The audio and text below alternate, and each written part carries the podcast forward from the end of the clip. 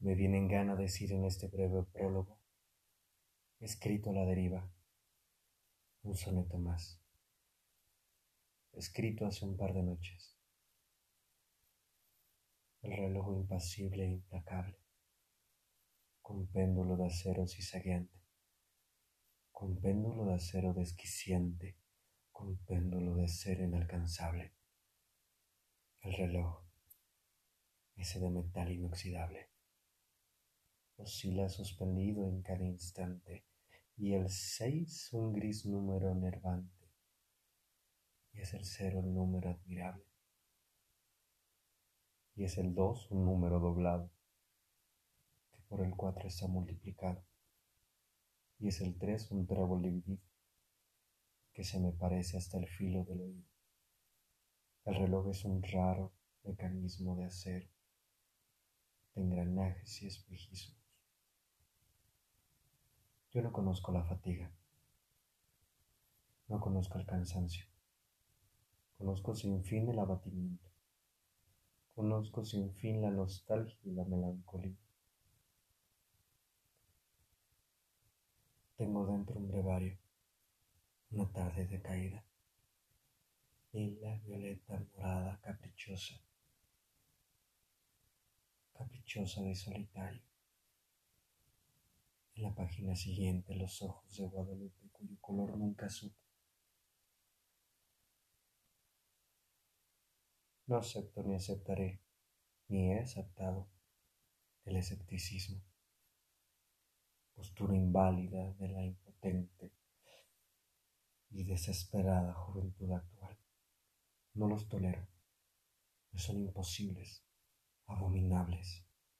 Y no se trata de una postura inhumana, se trata de una postura de un profundo conocimiento humano.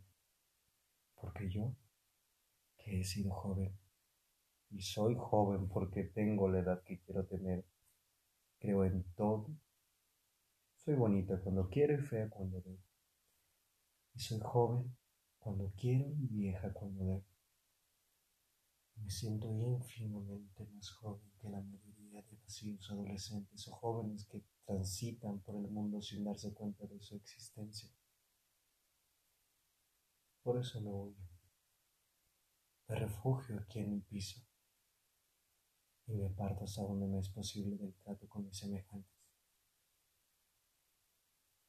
De mis soledades voy, a mis soledades vengo porque para andar conmigo